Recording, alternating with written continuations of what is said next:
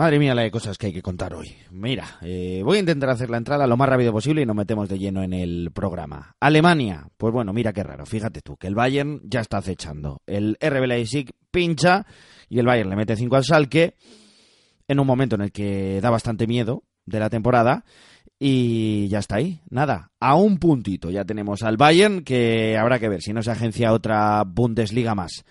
Vuelve una sección que no voy a desvelar, pero que seguro que a muchos os gusta, así que lo dejo ahí. Simplemente vuelve una sección que yo echaba muchísimo de menos. Con respecto a Italia, pues oye, mira, que es que se están moviendo cosas en el Inter, que es que el Inter quiere llevarse este escudeto, que está viendo fichajes, fichajes experimentados, como es el caso de Moses o Ashley Young, pero fichajes de primera línea mundial, como es el caso de Eriksen y canteranos, que están aportando cositas, así que sin ningún género de dudas hay que analizarlo. Y luego, pues hay un futbolista que, que, que, está jugando con el culo si a él le da la gana, que se llama Neymar Jr.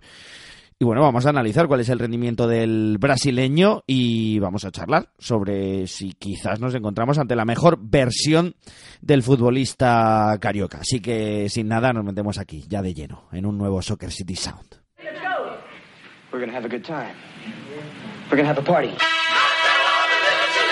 Soccer City Sound con Pepe Pinel.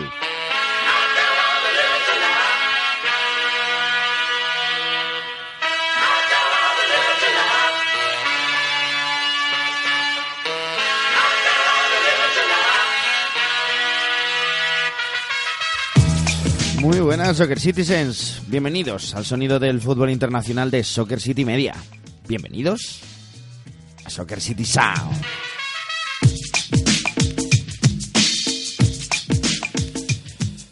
Bueno, pues ya hemos puesto sobre la palestra los temas que vamos a tratar a lo largo de esta hora de programa. Bueno, no lo sabemos. La verdad que nunca sabemos eh, cuánto nos va a llevar, pero desde luego hoy tenemos unos cuantos protagonistas y además protagonistas a los que no puedo tener más cariño. Así que tengo muchas ganas de que dé comienzo este Soccer City Sound. Así que, sin más dilación, vamos con ello.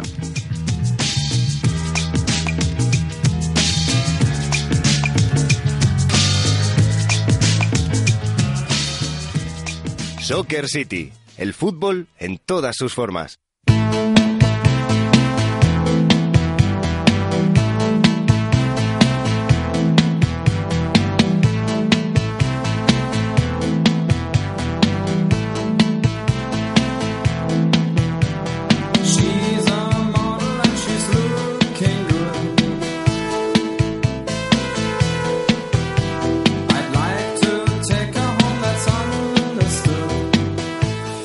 Suena Kraftwerk y eso significa que hay que hablar de fútbol alemán. Nos metimos con, la verdad, todo el análisis de posparón, digamos, de lo que ocurría en Alemania. Lo hicimos la semana pasada con Alberto Rubio, un gran amigo de Marca, fútbol internacional. Pero ya nos toca volver a nuestra voz habitual. Además, hacía tiempo que no hablaba con él y a mí siempre me hace ilusión saludarle. Héctor Díaz, ¿qué tal? ¿Cómo estás, amigo?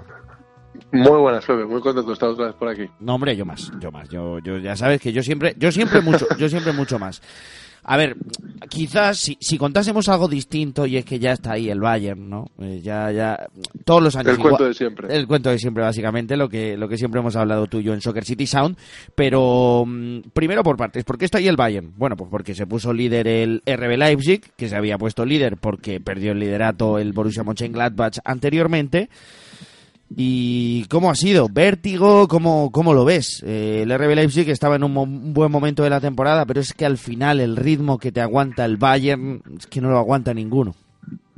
Es el problema que hablamos, ¿no? Cada vez que hay un equipo que despunta, que está ahí arriba, como el Borussia Mönchengladbach, como estuvo el Dortmund la pasada temporada. Esta vez le toca al RB Leipzig, ¿no? De estar ahí dando la, la, sorpresa, manteniéndose en ese primer puesto. Es un poco lo que siempre hablamos, ¿no? Que esto, el problema de estos equipos es la regularidad, es el hecho de, de hacerse equipo cuando el resultado es adverso, de, de ver si, si se puede mantener, ¿no? Una dinámica tan positiva en el tiempo y sobre todo aguantar la presión del gran coco del fútbol alemán que es el Bayern de Múnich cada vez que lo tienes ahí en el retrovisor pues no fijarte tanto en él, ¿no? Y mirar un poco hacia la carretera para no salirte. Y es eh, la historia de siempre. Por eso, ya en cuanto vi el resultado del RB Light y tras caer ante la Eintracht, ya rápidamente me acordé de ti porque está ahí ya, muy cerca. Eh, los bávaros vuelven a estar pisando los talones del líder, que sigue siendo el RB Leipzig. Y bueno, al final son esos dos contextos que siempre hablamos. Un, un RB que no le salieron bien las cosas, que sabemos que se expone mucho cada vez que ataca, con muchos hombres, con mucho dinamismo, mucha verticalidad, pero que asume riesgos. Y cuando un equipo todo temprano aprovecha esos factores para hacer gol, para, para ponerse por delante. Eh, el equipo de Nagelsmann todavía tiene que exponerse mucho más y puede darse el caso que se dio este fin de semana de que acabes perdiendo. Y el Bayern es una auténtica pisonadora. Creo que el Bayern está entendiendo muy bien los nuevos conceptos y que lo que está haciendo sobre todo es jugar mucho más directo, de apostar mucho más por el fútbol ofensivo y que todas sus piezas, sobre todo la segunda línea, tengan mayor recorrido y además llegue con más capacidad al área aumentando ¿no? pues eh, ese, ese argumento ofensivo que antes quizá le faltaba al Bayern. Por lo tanto, bueno, esta película ya la hemos visto muchas veces, el Bayern vuelve a estar ahí. Bueno, eh, nos metemos de lleno con, con el Bayern, eh, porque como, como bien sabemos es el equipo que ahora mismo realmente mete miedo. Mm, viene de ganarle 5-0 al Schalke y alguno dirá, no, pero es que no era el Salque. A ver, el Salque fue el equipo que apeó al Borussia Mönchengladbach del liderato. Así que en las últimas jornadas no estaba tan mal, ¿no? Y, sin embargo, es que te pasan totalmente por encima eh, con los nombres que vienen siendo los destacados de este de esta de esta temporada eh, con, con, un con un fantástico Nabri con un muy buen Lewandowski personalmente, con, un, con, ese centro del campo mm, que habrá que ver qué recorrido tiene, mm, pero vamos, 5-0 Héctor y, un golpe de autoridad que, es un 5-0 que te coloca un punto que es prácticamente casi como ponerte líder. Sí, eh, está muy cerca. Yo creo que cada vez el Bayern eh, tiene. Es un punto, eh, para los que nos escucháis, un puntito. 40 puntos RB Leipzig, 39 puntos Bayern de Múnich. Correcto, solamente un punto y al final, bueno, ganas con autoridad al Salque, haciendo muchas cosas bien, ¿no? Yo sobre todo creo que, que la línea defensiva del Bayern está siendo mucho, mucho más sólida, mucho más solvente que, en temporadas pasadas, sobre todo la, recibe, Recibe, recibe Héctor eh, en todo el partido contra el Salque un, un, un, disparo a puerta, ¿eh? Un disparo a puerta y, y esto en el Bayern de, de la última temporada y media no había sido tan común. Sí, al final son, son datos, son datos de, equipo que, que, va a ganar un, campeonato. Vuelva a ser ese Bayern que, maneja diferentes registros. Creo que ahora tiene muchas más opciones para asociarse en corto y a la vez en, largo, ¿no? Sobre todo con, con esa electricidad que, bueno, que sobre todo viene liderada por, por Nabri. Y luego también con el factor de que tienes a Robert Lewandowski, que, que es una maravilla. Pero, por ejemplo, veamos el gol de, de León Goresca, que indica un poco que este equipo tiene además una segunda línea mucho más cerca y acompaña mucho más al atacante y a los hombres de banda y que estrangula mucho más al rival. Por eso decía que me gusta mucho el Bayern en distancias cortas, porque cuando achucha al rival, lo mete en su área, eh, presiona arriba para tratar de recuperar el balón en campo rival, tiene eh, facultades y habilidades suficientes como para elaborar el corto y sobre todo ahora tiene capacidad goleadora. Creo que el lavado de imagen es muy importante, que la mentalidad del Bayern también ha cambiado, ahora es un equipo que quiere dominar, que quiere llevar el peso del partido y sobre todo materializar ocasiones. No digo que antes no lo quisiera, pero no tenía argumentos suficientes para hacerlo. Y un Bayern que sobre todo, insisto, en defensa lo veo mucho más sólido y mucho más fiable.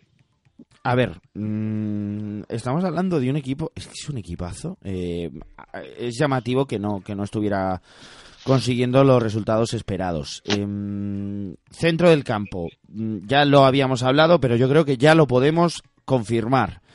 Los tiempos de lateral derecho de Joshua Kimmich han terminado pasa a conformar el doble pivote. Lo más probable es que al lado de Thiago Alcántara, normalmente. El otro día con Goretzka por delante, que es algo que a mí me alegra. Normalmente mm, tiene más minutos Coutinho y a mí me da mucha pena que Goretzka no, esté aprovechado en el fútbol mundial.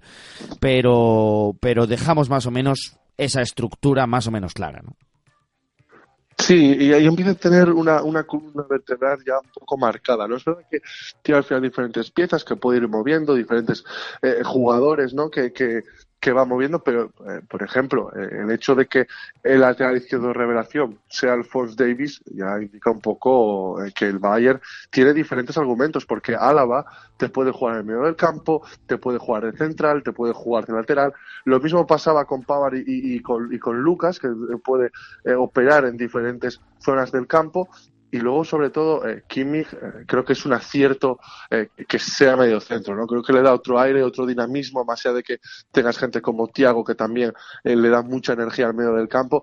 Creo que han ido encontrando poco a poco, ¿no?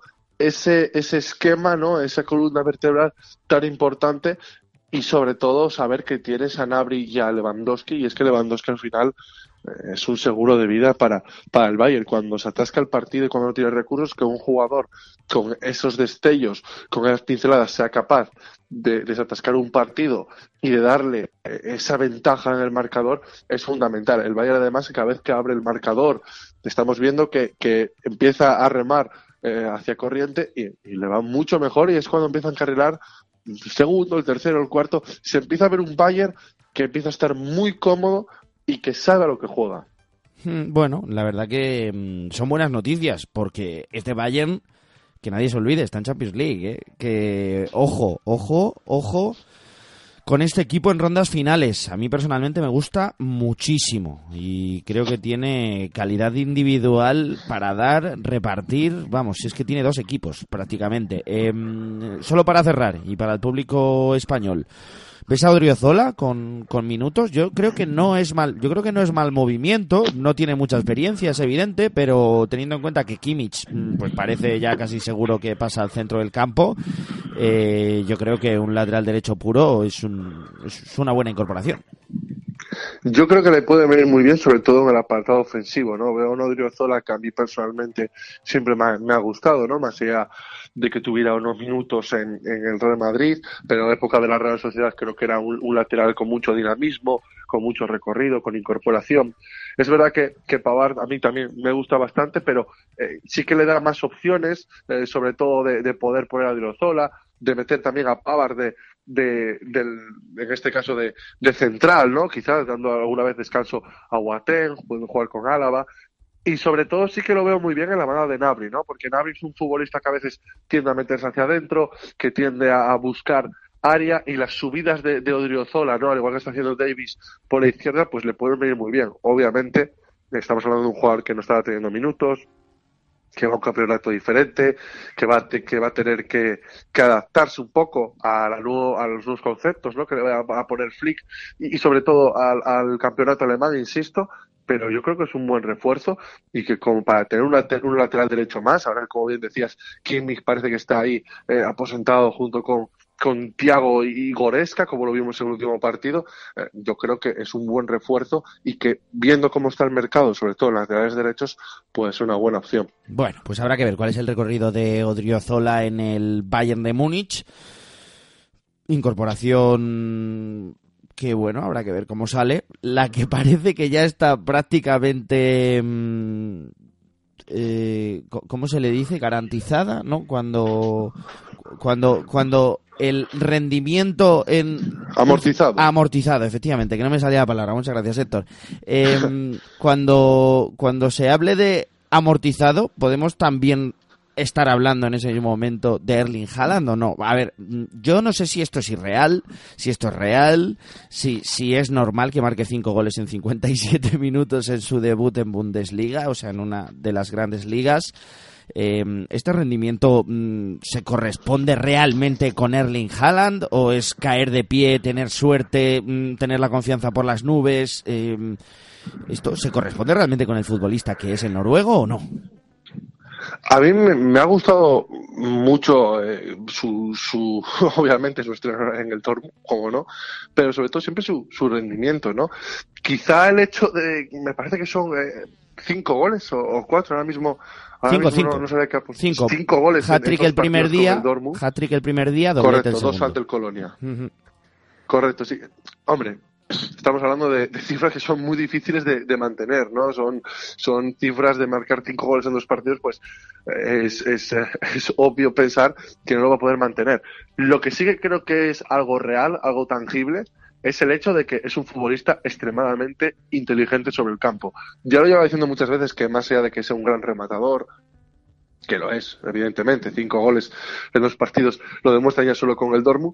Eh, creo que es un futbolista que interpreta muy bien los espacios, que sabe adaptarse muy bien a los contextos de partido y que lo que sí que siempre va a tener, más allá de que pueda tener rachas de sequía, como tienen todos los delanteros, de que pueda estar en mejor o peor momento de forma, es que es un futbolista que se sabe adaptar muy bien a, los espacios, como digo, que sabe atacar muy bien dichos espacios, que se desmarca muy bien, que puede caer a banda, que trabaja muy bien de espaldas y eso en un contexto o en un ecosistema como está formado ahora mismo el Dortmund de Fag, creo que encaja a la perfección. Creo que con jugadores dinámicos como Sancho, como Royce, eh, es un futbolista que le puede dar mucho. Hablábamos de, Paco Alcácer siempre de que, aparte de ser nueve, hacía funciones de falso nueve y que yo creo que se fue en ciertos momentos injusto con él porque merecía mucho más protagonismo.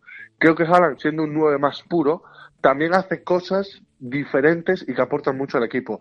Sobre todo, insisto, movilidad y que es muy inteligente para interpretar lo que demanda el partido y estar siempre bien posicionado. Creo que eso sí que es más tangible que evidentemente meter cinco goles en dos encuentros, que va a ser muy difícil que siga con estos números y con esta dinámica. Sería maravilloso, desde, desde luego, porque vamos, menudo, menudo nivelazo que, que, está dando en, en esta primera gran temporada en la élite de Erling Haaland. Eh, el que está en la absoluta y, más tremenda élite es Héctor Díaz, allí en Asturias, en Radio Marca Asturias, eh, en el desmarque, ¿no? ¿También estás? Radio Marca Asturias y con el desmarque, sí, andamos con los dos. Bueno, si es que de verdad que, que le sobra el trabajo y a mí que no me extraña. Héctor, muchísimas gracias, un abrazo enorme y nos escuchamos muy pronto. Nos escuchamos dentro de poco, Pepe. Un abrazo enorme. Y ahora, una sección que yo personalmente echaba mucho de menos. El Rincón del Scout.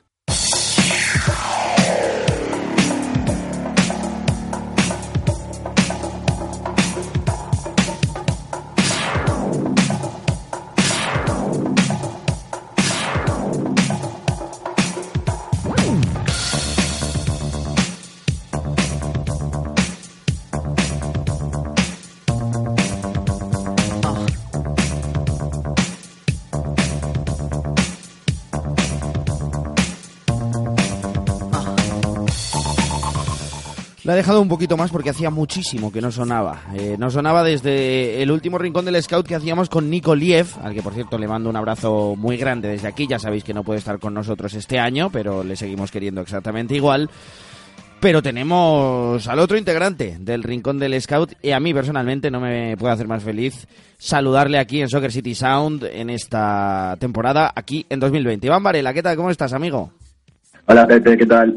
Toca hablar del nuevo Pogba. Toca hablar del nuevo Pogba. Eh, los que nos seguís en redes, pues seguro que visteis el artículo que escribió la semana pasada Iván sobre Gravenberg, un futbolista holandés que la verdad está llamado a hacer grandes cosas si le pone cabecita al asunto. Esto ya lo sabemos. O sea, siempre que hacemos Rincón del Scout hay que tener en cuenta que si no le ponen cabecita, por muy buenos que sean todos los futbolistas de los que hablamos, pues eh, no van a ir a ningún lado. Eso es evidente. Eh, Gravenberg, Iván, condiciones diferentes, físico tremendo para lo jovencísimo que es, por supuesto, 1,90, corpulento, con calidad, con llegada, con recorrido. Mm, como bien decimos, si le respeta la cabeza, mm, futbolista que aúna cualidades todas, prácticamente.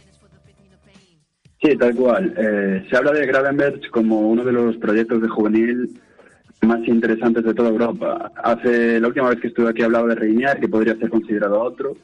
Eh, su compañero de selección, Mohamed Diatar, del PSV, podría ser el otro.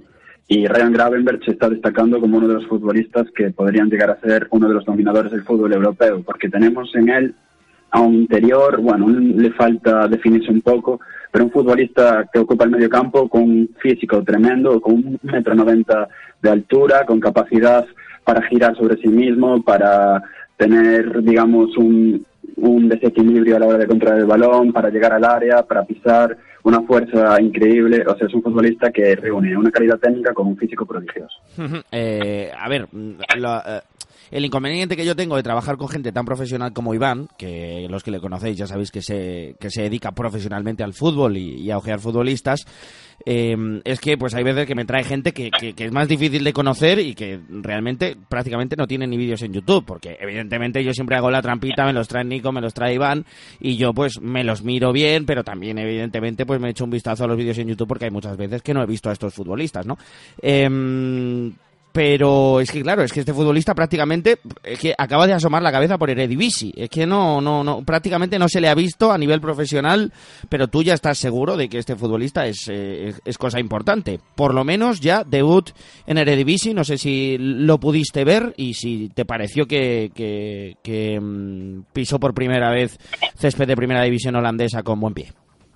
Sí, mira, a principio de temporada tuvo minutos en un par de partidos sueltos, pero es que estas últimas semanas está siendo una de las eclosiones más importantes del Eredivisie, porque en las últimas tres semanas ha sido titular en los tres últimos encuentros y marcando dos goles y dando una asistencia, ¿eh? eso todo con 17 años. Es que además es una posición, es una posición que, que desde el inicio de temporada pues ha sufrido. Eh, evidentemente el Ajax ha perdido futbolistas importantes y los va a seguir perdiendo, así que una eclosión de este tipo es eh, muy interesante.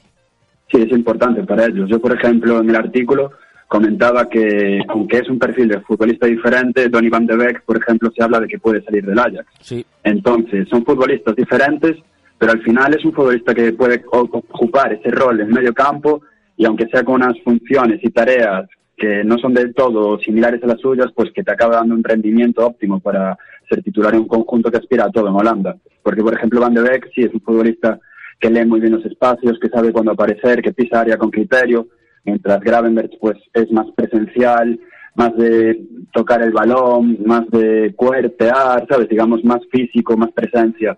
Pero bueno, al final es un futbolista que incluso con 18 años la temporada que viene podría llegar a ocupar el rol de titular en todo un Ajax. Eh, sería tremendo. Em, la filosofía de Tenag, mm, pues a ver, no creo que tenga muchos problemas para adaptarse a ella, más que nada porque el Ajax trabaja de una forma muy vertical en este sentido con, con respecto a la forma de jugar al fútbol, ¿no? Digamos que todos los equipos tienen muchas cosas en común. Eh, después de, haberle visto estos últimos partidos, le ves plenamente encajado en la filosofía de juego de, de, Eric Tenak, que es una filosofía particular, independientemente de que en el Ajax tenga un estilo más o menos eh, normalizado para, para todas eh, las secciones. Habría que verlo con continuidad, pero yo creo que Gravenberg sí que puede encajar bien en la filosofía que actualmente practica el Ajax. Todos sabemos que, bueno, es una filosofía en la que los jugadores tienen mucha libertad de movimientos, que permutan entre ellos, que al final van variando de posición. Y creo que Gravenberg es un comodín perfecto para ese estilo, porque es un futbolista que se te puede adaptar de interior, incluso te puede hacer funciones un poquito más adelantadas como un media punta o falso media punta. Incluso lo puedes llegar a utilizar de pivote, aunque no sea un medio centro realmente defensivo. Puedes utilizarlo también de medio centro puro con un pivote detrás. O sea, al final se te acaba adaptando a un montón de posiciones en el centro del campo y es una filosofía que le puede venir como niño al dedo. Em, me, apuntabas aquí antes a micrófono cerrado y me hablabas de que em, si queremos asemejarlo a un futbolista para hacernos una idea, antes de, ponerle eh, el ojo directamente, hablamos de un perfil muy Pogba, ¿no? Un, centrocampista muy físico, un centrocampista que tiene mucho recorrido, con llegada, con capacidad para asociarse porque tiene muchísima calidad, pero que además pisa muy bien el área contraria, que es capaz de llegar a la frontal. Supongo que también dispondrá de un disparo majete. Em, evidentemente este tipo de comparaciones muchas veces son crueles. Pero oye, ya que más o menos se te asemeje tu forma de jugar a la de Pogba, mm, pues oye, algo positivo ya habla de ti. Sin duda, es una carta de presentación que muchos futbolistas querrían. Y es que a mí me gustaría, ¿eh? A mí me gustaría un día que, Me, que, me, vieran jugar al fútbol y dices, oye, tío, juegas como... A ver, evidentemente peor, pero como Pogba. Y yo digo, oye, pues mira, muchas gracias. Yo creo que nadie nos lo tomaríamos mal. Pero es, lo que te digo. Yo, Gravenberg, eh, yo no soy muy, o sea, no soy muy a favor de realizar comparaciones, porque al final cada futbolista tiene su propio estilo, digamos. Por ejemplo, Reinier, pues también caía en la comparación de compararlo con Kaká. Pero es que Pogba eh, me parece una comparación todavía más similar con Gravenberch. O sea, a mí son futbolistas que me los ponen y me parecen casi idénticos, digamos. O sea, tienen unas características muy similares. Eh, en el fútbol juvenil, digamos, sub-19, por así decirlo, yo creo que es el futbolista que más se asemeja al francés. Luego tenemos también el caso que te comentaba micro cerrado de un futbolista del Barcelona que es también un proyecto muy cuidado en la Masía que se llama Ilex Moriba. es, otro futbolista, es otro futbolista con un perfil bastante similar, que es físico, con muchísima calidad, que llega bien al área, con buen golpeo. Estos jugadores, pues, digamos que pueden ser los Paul Pogba 2.0 de hoy en día. bueno, eh, habrá que ver, habrá que ver si al final consigue cumplir con, con esas expectativas. La verdad que sí. Eh, Iván, es un auténtico placer charlar de fútbol contigo, es un auténtico placer pues la verdad, que nos enseñes eh, mucho sobre todos estos futbolistas jóvenes. Espero que te, que te puedas pasar pronto. Hacía, hacía mucho que no te pasabas. Por cierto, te quiero, te quiero preguntar qué tal te va eh, en la agencia, cómo estás, estás contento. Eh, llevas casi un año ya, ¿no? Sí, termino contrato ahora en febrero y bueno, ellos me quieren renovar. Pero bueno, hay otras propuestas que hay que estudiar que ya te comentaré a micro cerrado. perfecto, perfecto. Bueno, la verdad que seguro que has cogido una experiencia especial y, yo personalmente pues me alegro muchísimo de que hayas sido capaz de, dedicarte de dedicarte al fútbol. Por cierto, em, gran generación eh, en general eh, fútbol holandés joven, o sea que está Gravenberg, pero le acompañan más. Muchísimo, sí. La verdad es que ahora tienen una generación increíble. Ya no hablamos solo de los que están saliendo con más focos, digamos, como Frankie de Jong o, Matías de Ligt, sino que, por ejemplo, en el Ajax eh, ahora tienen gente joven, hablamos, por ejemplo, de Nacio Mubar, que es un chico que está en los juveniles también, que tiene una pinta increíble. Tienen ahora también en el lateral a Serginho Best, que es otro futbolista tremendo. Han fichado a Kik Pieri. Eh, una cantidad de jugadores increíbles. También tienen a Brian Brobe en la delantera. En el PSV estamos viendo cómo emerge una generación buenísima con Yataren y Don Malen. En el AZ tenemos un tridente que es uno de los, digamos, ofensivas de moda en el fútbol europeo con Miron Boadou, con Calvin Stenz, con Idrisi. O sea, estamos ante una generación tremenda, la verdad. Holanda tiene un equipo que mete miedo. Bueno, pues eh, seguro que lo analizaremos en los próximos meses y a lo mejor le metemos un poquitín la lupa a toda la generación en general aquí con Iván Varela. De verdad, un abrazo enorme y muchísimas gracias por pasarte por aquí porque de verdad que, que siempre es un placer. Cuídate mucho, amigo. A ti, Pepe, gracias, chao. Síguenos en Twitter, arroba Soccer City Media.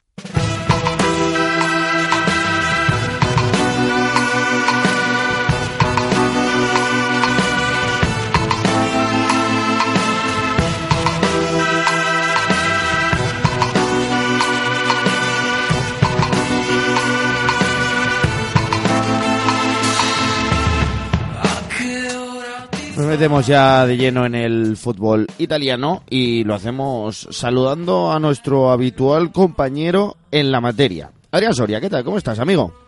Pues muy buena, Pepe, ¿qué tal? Bueno, toca hablar de mm, un Inter en el que han cambiado algunas cosillas está ahí, intenta ir a la zaga de la Juventus. Ni la Juventus está muy fina, ni el Inter vive el mejor momento de la temporada.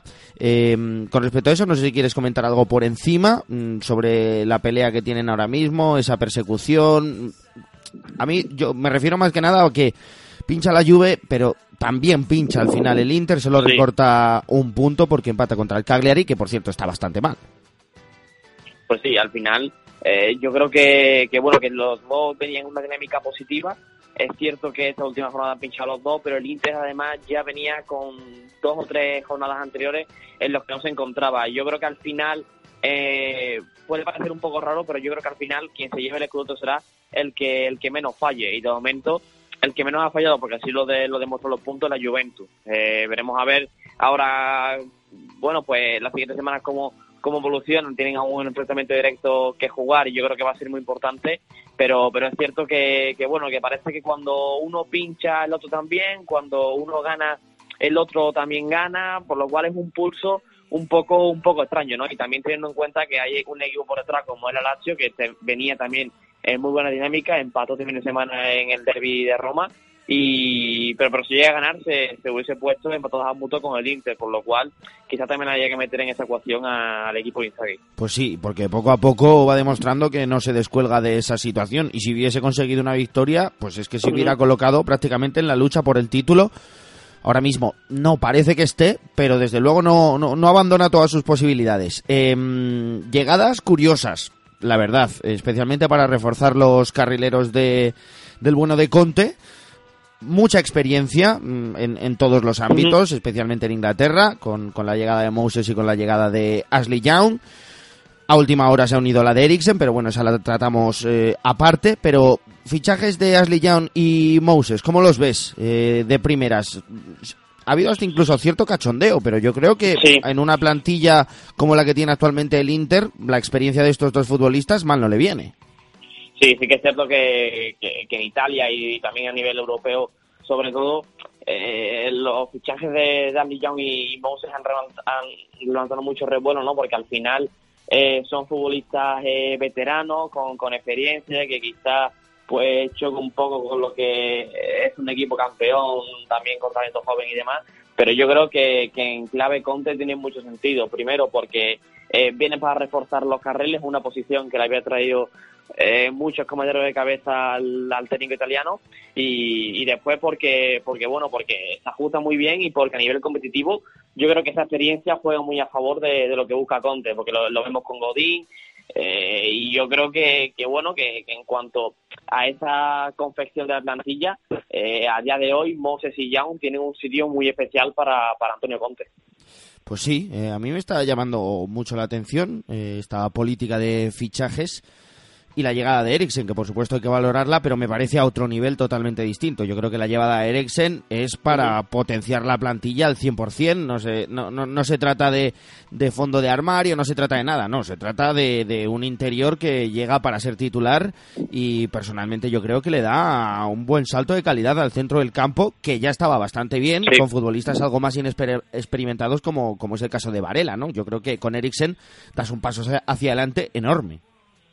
Pues sí, primero la llegada de Eriksen yo creo que, que, que viene muy bien a explicar que el Inter está volviendo a ser un equipo importante en Italia y también lo quiere ser a nivel europeo porque al final se lleva eh, al bolsillo un futbolista que, que había estado en, en el ojo de, de muchos equipos europeos eh, durante las últimas temporadas, ¿no? De lo más cercano, sin, sin ir más lejos, el Real Madrid, que, estuvo a punto de ficharlo el verano pasado. Al final llega por una cantidad de, de 20 millones y va, a- aportar mucha calidad en centro del campo, un último pase que yo creo que le vendrá muy bien a los Lautaro Martínez y a los Lukaku y después que se asociará muy bien también con Varela, con Sensi, como, como tú has comentado, Pepe. Yo creo que es un fichaje que da un gran salto de calidad para el Inter y, bueno, es, y también para el futbolista que sale del ostracismo que está viviendo en, en Londres.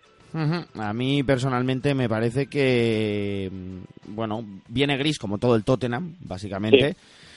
Pero bueno, con una calidad absolutamente fuera de toda duda. Yo creo que bajo el mandato de Conte, eh, este Inter eh, promete, promete y, y mucho. Y luego yo quería tratar contigo algo que está siendo llamativo, porque mm, de repente han aparecido nombres en este a esta mitad de temporada que están ayudando a la competitividad del Inter, nadie contaba con ellos, el caso de yo creo de Bastoni y de. Espósito que están ayudando muchísimo y que están sirviendo para que este equipo tenga todavía algún que otro argumento más para seguir compitiendo con el que a priori al inicio de temporada no contaban.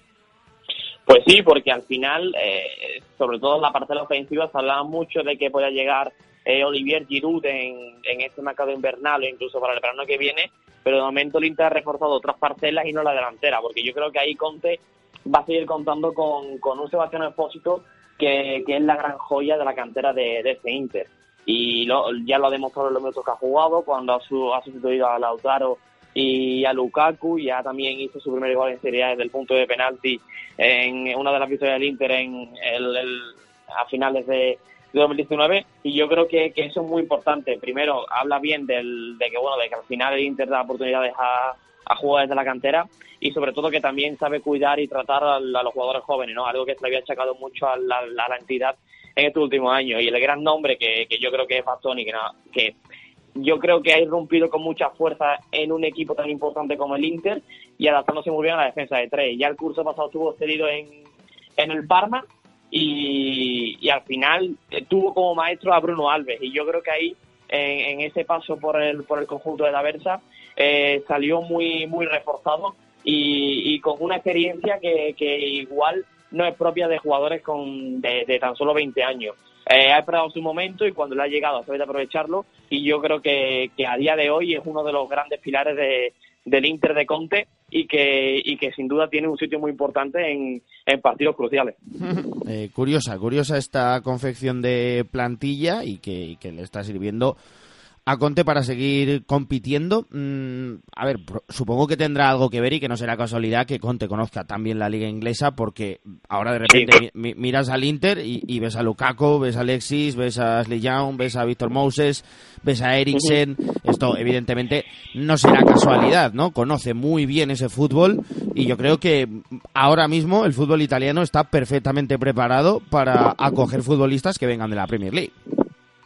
Pues sí, al final yo creo que el paso de Conte eh, por la Premier le, le empapó mucho para nutrirse de, otros conceptos. Y, yo creo que, bueno que guarda relación con, con relación con algunos futbolistas de los que tuvo no el uno de los ejemplos es Víctor Moses que, al final el Inter necesita reforzar los carriles porque era la posición que dejaba un poco de más duda porque han velado muchos nombres. Y además eh, futbolistas que igual están un peldaño por debajo de, lo que buscaba eh, este Inter. Y al final vienen a dar eh, pues cierta estabilidad, porque por esa por esas posiciones han pasado los últimos años muchos futbolistas, eh, Cancelo, Versálico, Nagatomo, Alex Telles, que al final han sido más bien de paso que para, que para, que para seguir, eh, bueno, pues a, medio plazo, aunque sea. Y es cierto que ya un Moses son eh, veteranos, pero yo creo que Conte los, conoce muy bien, sobre todo al, nigeriano, y en esa adaptación al, al 3-5-2 que, que tiene el Inter, eh, encaja muy bien. Al final, pues bueno, si, si han mostrado un buen nivel en, con él o se lo han puesto difícil en una competición tan competitiva como es la Premier League, yo creo que eso es importante después para la Serie A porque porque van a tener que competir ante uno de los grandes del continente como es la Juventus.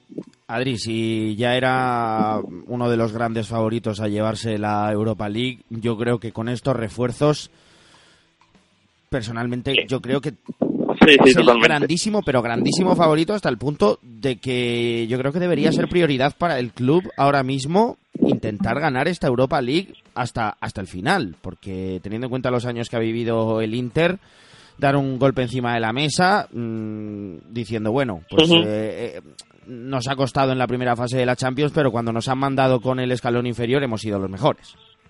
Pues sí, al final eh, yo creo que nos dejó muy frío el Inter en Champions, es cierto que tuvo eh, un grupo muy complicado contra el Borussia Dortmund, el, el Fútbol Club Barcelona y el SB de Praga, y, yo creo que, que, bueno que ese paso a un nivel inferior como, como es la Europa League eh, le vendrá bien para reforzarse como equipo y sobre todo para intentar conseguir un título europeo que, que yo creo que es una de las aspiraciones que más anhela el Inter en las últimas temporadas, ¿no? Desde aquella época de Mourinho y el Mundial de Clubes que, ganó a la temporada siguiente, eh, a nivel europeo el Inter ha sido eh, un, desierto de títulos.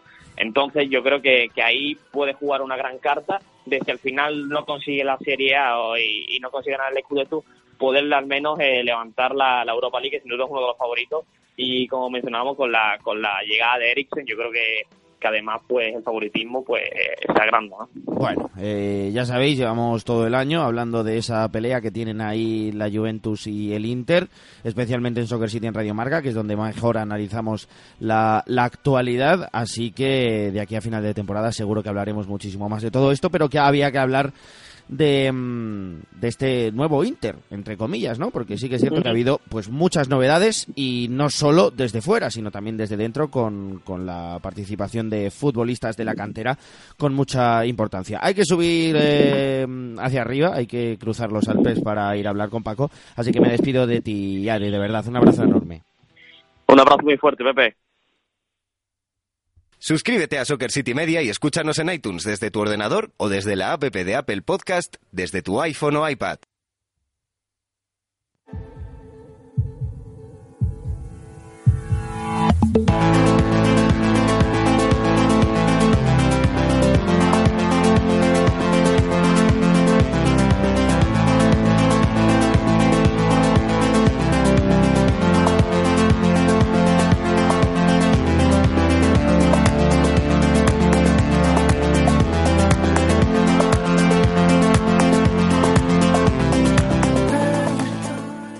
Gol. Gol y asistencia. Gol y dos asistencias. Gol y dos asistencias. Gol y asistencia. Gol. Doblete. Gol y asistencia. Asistencia y doblete. Estos son los 10 últimos partidos de Neymar Jr. con el Paris Saint Germain. El nivel del brasileño en este punto de la temporada, que me pongo nervioso prácticamente de contarlo. ¿Por qué? Porque en este punto de la temporada era cuando Neymar normalmente se lesionaba, cuando Neymar normalmente no era capaz de ayudar al PSG por problemas físicos en este tramo tan importante de la temporada. Bueno, yo no sé si se va a lesionar ipso facto de aquí a dos, tres semanas. Pero desde luego es que a este nivel, en este punto del año, no había estado nunca y lo tenemos que hablar. Paco Mariscal, ¿qué tal? ¿Cómo estás, amigo? Muy buenas, Pepe, muy bien. Eh, yo Así como definición o una frase rápida, yo creo que Neymar Jr. está jugando desnudo ahora mismo, o sea, totalmente desnudo. Está muy por encima de todo lo que ocurra, del bien y del mal. Eh, él juega él juega un fútbol, el resto del mundo juega otro y, es una auténtica barbaridad. Eh, ahí están los números que tú decías en la presentación y ahora hablaremos un poquito más detalle, pero lo del brasileño ahora mismo es que lo que hace él no lo hace nadie en el mundo. Eh, el otro día vi, yo, yo no he visto eh, prácticamente nada de, estos partidos, he visto algún resumen, etcétera, etcétera, pero acepto que no he visto ningún partido completo de esta etapa de 10 partidos de, Neymar, pero le he visto muchísimos detalles y el otro día intentó dar una asistencia con el culo. Y, y de verdad que me parece ya una auténtica fantasía este futbolista que está, como tú dices, por encima del bien y del mal y haciendo prácticamente lo que quiere, ¿no? Sí, sí, eh, efectivamente dio la vuelta al mundo esa imagen, ¿no? Que se hizo viral de que intentó y la dio, la asistencia con el, con el culo, tal cual. Es que así, son cosas que, detalles que quizás eh, habíamos perdido. Bueno, se está perdiendo, se, para empezar se está perdiendo el regate, el desborde, la fantasía, la magia. En el fútbol actual ya sabemos que... Yo por eso, yo por eso, Paco, yo por eso, Paco, confiaría mucho, mucho, muchísimo en Vinicius, porque a pesar de que le cuesta muchas cosas, Eh, es, es, un futbolista totalmente distinto en eso y es que eso no se, es que eso no se enseña. Y, y lo va a tener, lo va a tener, lo va a tener toda su carrera y como el Real Madrid consiga pulir toma de decisiones y tranquilidad de cara a portería, etcétera, etcétera, estamos hablando de otro futbolista totalmente distinto y, y Neymar es lo que siempre ha tenido, esa facilidad, claro. Sí, ese perfil de futbolista que te decía antes, que por culpa de los encorsetamientos perdón, tácticos de hoy en día, no hay esa, no, estamos viendo esa, esa, esa magia ¿no? que, que destilan ciertos futbolistas. Tú ponías el caso de Vinicius Junior, efectivamente, al igual que Animar, ese perfil de jugador brasileño que nos recordaba o que el último resquicio lo dejó Ronaldinho Gaucho probablemente y que Neymar está volviendo a dejar detalles de fantasía, detalles que, que no se le ocurren, no se le pasan por la cabeza a ningún futbolista hoy en día y que él está en un momento de forma y de confianza, porque claro, ve que ese regate que intenta le sale, ese pase que intenta le sale, ese gol que intenta le sale, entonces pues evidentemente eso, como cualquier persona en su trabajo, le sube la moral y él está en un momento, como tú decías al principio, que si no ocurre nada fuera de lo deportivo, quiero decir, una lesión o algo que, que no está en sus manos, eh, ojo con, con Neymar Junior para lo que queda de temporada, ¿eh? ¿Es el mejor Neymar que tú recuerdas o es difícil compararlo? Porque, bueno, eh, yo, vi a un Neymar escandaloso en el Barcelona en su última temporada. Em, pero no sé si piensas que ahora mismo todavía podría estar un escalón por encima. Yo creo que sí, porque ha llegado, ha asumido un punto de madura. Evidentemente hay que contextualizarlo todo y ya sabemos, y este debate está abierto mil veces, ya sabemos lo que es la, la Liga Francesa, lo que es la Liga Española, eh, eh, bueno, pues lo que demanda uno, lo que demanda otra. Es verdad que aquel último año en el Barcelona fue otro escándalo el absoluto. Mejor, el mejor. Sí, sí, mejor que, mejor que Messi. Para mí más importante que Messi. O sea, tremendo. Quizás esa es la palabra. Más importante, desde luego, sí, que Messi ese año, por supuestísimo que sí, a un nivel brutal. Pero yo creo que que ahora está, por lo que te decía, pasan los años igual que para cualquier persona, eh, ese punto de madurez futbolística, con la edad que tiene, eh, yo creo que la ha ido adquiriendo para saber cuándo sí, cuándo no es más determinante y luego que ahora lo hablaremos, luego que, gracias al ecosistema o el escenario que le está brindando Thomas Tuchel, eh, está pudiendo ser más participativo, eh, aparecer en más zonas del campo, eh, resolver situaciones que quizá en el Barcelona pues, habíamos un poquito encorsetado en esa banda izquierda y ahora no es así, en fin, más líder, ¿no? Al fin y al cabo. A mí personalmente es que es un futbolista que siempre me ha vuelto loco y yo necesito verle ya eh, a pleno rendimiento en una fase final de la, de la Champions. Yo creo que es importantísimo. Mm, seguro, seguro, porque además Tuchel es un virtuoso de esto y seguro que ha estudiado minuciosamente la forma de darle el ecosistema ideal para que él sea capaz de lucirse y de aprovechar todas las cualidades que tiene. No sé si tú has sido capaz de, de identificar lo que ha hecho Tuchel para que Neymar se sienta especialmente cómodo esta temporada? Bueno, eh, hay que decir, como tú decías, que es un virtuoso Thomas Tuchel, que es un tipo muy inteligente, muy estudioso, que tiene una metodología bastante moderna, por decirlo de alguna manera, que, bueno, que, intenta variar mucho tácticamente, cambia mucho de esquema. Y al final eh, hay que decir que Neymar Junior estuvo una gran parte de la temporada lesionado, que tardó en entrar en los planes del equipo. Y el equipo, a partir de su entrada, eh, ha cambiado la fisonomía. Ahora el PSG juega con un 4-2-2-2, es decir, eh, un doble pivote, dos extremos que son Di María y Neymar Jr. y arriba Mbappé y Cardi, pero con ese 2-2-2, como por ejemplo también juega el Red Bull Leipzig de Nagelsmann, porque los extremos tienen mucha tendencia interior. O sea, Di María y Neymar aparece mucho por el carril central. Di María quizá más enfocado a la federación en el último tercio, que está el video también para grabar un programa sobre él, un gran momento de forma.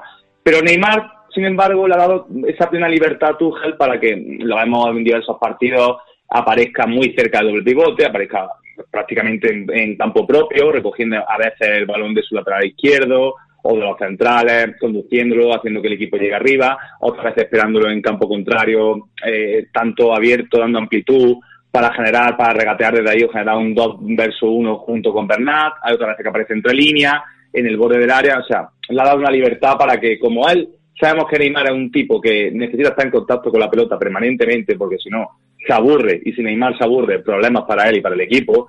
O sea, eh, al final tú has entendido que por encima de cualquier eh, engranaje táctico es el verso libre, porque es su mejor jugador, evidentemente, el jugador que más capacidades, más soluciones tiene por encima de Mbappé, al menos para mí. Entonces, eh, Neymar está brillando por eso mismo, porque Tuchel la, la ha permitido desde una posición que pueda moverse libremente hacia donde él crea conveniente para ser decisivo.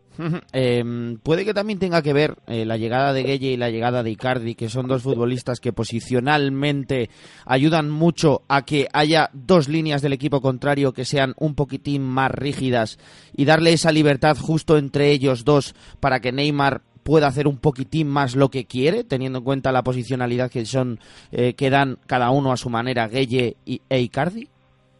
Sí, bueno, para empezar es que lo de Gana Gueye y Moricardi yo creo que han sido aciertos de la Secretaría Técnica de Leonardo Brutales, dos jugadores que han tenido un impacto muy, inmediato. Muy, muy, muy, muy por encima del rendimiento que yo creo que cualquiera hubiéramos esperado.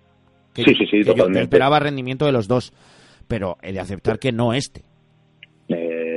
Para empezar, eh, lo de Gana Gueye eh, una necesidad que tiene el equipo desde que se marchó Thiago Mota. Mm, es verdad que Marquinhos ha brillado bien ahí en el pivote, pero necesitaban un jugador más específico y el africano eh, lo está haciendo francamente bien porque es un jugador que abarca mucho campo, que permite que el equipo adelante línea y pueda presionar más arriba, por lo tanto recupere el balón antes.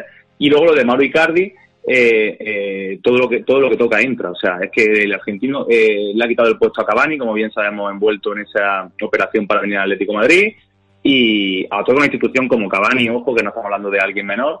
Y con respecto a Neymar, es verdad que tanto Icardi como que ya han tenido un impacto coral y en el equipo eh, ha mejorado ostensiblemente, pero Neymar, Icardi es un tipo de delantero diferente a Cavani que fija más los centrales, que espera más en el punto de penalti, que eh, obliga eh, efectivamente a que la saga rival esté un poquito más posicional, no pueda salir tanto porque tienen que controlar al argentino, por lo tanto eh, eh, genera espacio en la frontal del área para Neymar y por supuesto también eh, lo bien que se mueve dentro de ella, que eso son líneas de pase para que Neymar no está dibujando pases imposibles para el argentino, que evidentemente el argentino está aprovechando. Y Gueye eh, quita un poquito de responsabilidad defensiva a los extremos o a los jugadores como Neymar o Di María, porque el africano él solo, que hay veces que ha alternado mucho Tuchel, ha jugado Berratti con él, ha jugado Andrés Herrera, ha jugado incluso Julian Draxler en esa reconversión que lleva tiempo intentando con el alemán, ha jugado Marquinhos, pero al final Gueye es un jugador que aunque esté un poco solo, eh, te llega a las coberturas laterales, exime un poquito de esa responsabilidad que te decía Neymar, y aparte un jugador que tampoco demanda mucha pelota como puede ser Verratti. Por lo tanto, si Neymar se acerca a él, Gueye le va a dar la pelota evidentemente, y a partir de ahí puede generar o, crear fútbol eh, el brasileño. Eh, ¿Ves a este PSG con más opciones que otros años gracias al nivel de Neymar? Por supuesto estoy hablando de la Champions League, no estoy hablando de, la Liga Francesa. Em, ¿Es el año definitivo? Bueno, eh, yo en el momento de forma que está Neymar, yo yo dije que al principio de temporada, por, por, por lo que estábamos viendo los primeros compases, por allá por agosto, septiembre, octubre, con lo que hablábamos antes, Pepe, de, de esas incorporaciones, las, dos que hemos hablado, junto con, por ejemplo, Keylor Navas, que también ha venido a paliar un déficit que tenían ahí, porque ni Sirigu, ni Areola, ni, ni, Kevin Trae, etcétera, etcétera, daban el, el, rendimiento de un tricampeón de Europa como Keylor Navas, más lo de Gueye, más Sarabia, que no hemos hablado de Sarabia, en fin. Me pareció una, un, mercado de fichaje al final coherente. Más allá de los nombres, se buscaban necesidades.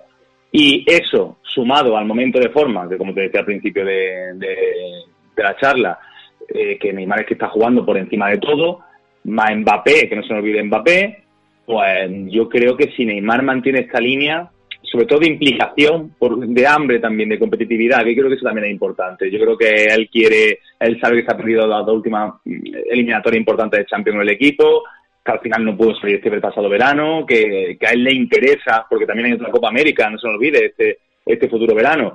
Eh, le interesa, eh, para empezar, ganarlo todo, pero también demostrar que él puede ser ese líder que lleve al PSG a ganar su primera Copa de Europa. Y para mí es uno de los grandes favoritos, sin lugar a duda. Bueno, pues habrá que ver. De aquí a final de temporada lo vamos a comprobar. Yo personalmente, como vengo diciendo desde, desde la entrada del programa, espero que, que, que Neymar pueda participar de esto. Porque cuando lo hizo en el Fútbol Club Barcelona, yo creo que todos disfrutamos muchísimo y se le echa de menos, se le echa de menos. Para mí es ahora mismo probablemente por, por nivel, por, por técnica, el segundo mejor jugador del mundo, por, digamos, por cualidades, por ADN puro. Y, y, nos lo hemos perdido en las últimas temporadas, en las rondas finales de Champions League. Y yo personalmente, pues le quiero ver ya eh, peleando hasta, hasta las últimas rondas a ser posible. Paco, eh, mira, hoy no voy a ponerla de cerrar. Voy a despedir el, el, programa, el programa contigo. No sé si quieres destacar algo más, algo que te haya llamado la atención, tú que estás por ahí siempre en Twitter comentando cosillas y tal. Algo más en relación al fútbol internacional para poner al broche, el broche al fin de semana. Bueno, eh, ya hemos hablado con, con el bueno de de Héctor, de, de Haaland. Eh, mira, te voy a preguntar por Haaland. ¿Qué opinas? Venga. De, ¿qué, qué, qué, ¿Qué está ocurriendo? Yo me la voy a jugar, ¿eh? Voy a decir, voy a decir que es tan bueno que no puede ser real. O sea, que creo que ha tenido un poco, un poco de buena fortuna y ha caído de pie y tal, pero que, que evidentemente esto no, no es la realidad de, de Erling Haaland, ¿o sí? Son 19 años, es que te, te, compro la teoría, Pepe. No sé si es real o no es real, pero son 19 años. Vamos a ver, está en el año de su vida con el Salzburgo, ha llegado. Eso se verá que llega y besa el santo, lo que ha hecho en el Dortmund. Encima, eh, Fabre no le ha dado ninguna titularidad. El impacto ha sido siempre saliendo del banquillo. Yo creo que inteligentemente por parte del técnico. Y no sé, la cualidad las tiene todas. Yo creo que, al igual que Dani Olmo, por ejemplo, yendo al Leipzig, eh, ha sido muy inteligente con tantas novias que tenía eh, el bueno de Haaland, eligiendo un lugar como la Bundesliga en general y en concreto el Dortmund, porque es un fútbol que le va muy bien y yo no sé si es real o no es real, Pepe, pero desde luego eh, que no se acabe esta temporada nunca y que nos dejen disfrutar de este tipo, que yo creo que le da un salto cualitativo. A ver, Paco Alcácer es muy bueno, ¿vale? Yo no, a mí me gusta Paco Alcácer. Se lesiona mucho, se lesiona mucho, claro, es que al final es difícil. Por encima del tema físico, que también es difícil, evidentemente, un tipo que se lesiona tanto, véase Robén, Gareth Bale, etcétera, etcétera, siempre es difícil, por muy bueno que sea. Pero por encima de eso, eh, Haaland es que eh, eh, el café y la leche, o sea, en que casa muy bien con, con, con el Dortmund y con Fabre, porque es ese tipo de delantero que no tenían y que yo creo que, por mucho que la gente pensara que Fabre que le encantaba jugar con falso nuevo, yo creo que le encantaba encontrar un tipo como Haaland, Hombre, porque claro. no, no encajaba bien más allá de que haya metido cinco goles, que por supuesto. Pa Paco, si no, no, si no, pones a un gran 9, es porque no, Sí. lo, es porque no lo tienes. O sea, Exactamente, también es verdad. es que Eh, es, eh. es la verdad, o sea, no conozco un entrenador en el mundo que diga, Buah, es que tengo un buen 9, pero es que me gusta me gusta jugar sin 9. ¿Qué va? O sea, si tienes un buen Sí, 9 lo pone eh. cualquiera. O sea, eso es una eso es yo no estoy de acuerdo con, con esa idea, ¿no? Yo creo que el entrenador que juega sin 9 muchas veces es porque no lo tiene. Porque si no lo Bueno, pondría luego- 100%. La Eurocopa del 2012 eh, la ganó España con Zafabrega de falso 9. Claro, no estaba Fernando Torres en el momento del 2008 En y. Negredo, y Negredo tampoco era En ese delantero Correcto. Pero- eh, exactamente. Pero bueno, dicho esto, eh, Haaland gran impacto. pero yo creo que el Dortmund debería haber ido a por un defensa o a por un medio centro porque se viene precisamente la eliminatoria que la ha hilado muy bien contra el PSG y a mí ese Pixel Julian Brand en el doble pivote ante los Neymar, Di María, Mbappé, etc, etc, etc, teniendo en cuenta que han venido, han venido a Julian Weigl al Benfica y que el otro único ocupante que puede jugar ahí es Thomas Delaney, Permíteme que te diga, Pepe, pero yo lo veo difícil de narices. ¿eh? Bueno, pues eh, nuestro amigo Paco, que se lo pone. Se, lo pinta negro al Borussia de Dortmund. Pero bueno, es que ya sabemos cómo es la Champions. Es que lo, sabemos perfectamente. Bueno, y sabemos cómo es el Borussia de Dortmund. Que es, es imposible saber qué es lo que puede ocurrir con este equipo, porque es que es la cosa más imprevisible que te puedas echar a la cara. Bueno, pues hasta aquí. Hemos llegado con el final de, de Soccer City Sound, así que te mando un abrazo enorme, Paco. Muchísimas gracias por estar aquí otro día más, otra semana más, aquí en eh, el sonido del fútbol internacional de Soccer City Media. Otro abrazo para ti, Pepe. Chao. Ya con una entrega más de nuestro programa semanal de fútbol internacional. Ha sido un auténtico placer teneros al otro lado, en serio. Así que os dejo un poquito mientras voy subiendo aquí a French 79, un grupo que me alucina de música electrónica francesa. Por cierto, referencia, ya lo sabéis, lo he dicho muchísimas veces, de la música electrónica mundial. Un abrazo muy grande, nos escuchamos la semana que viene. Adiós.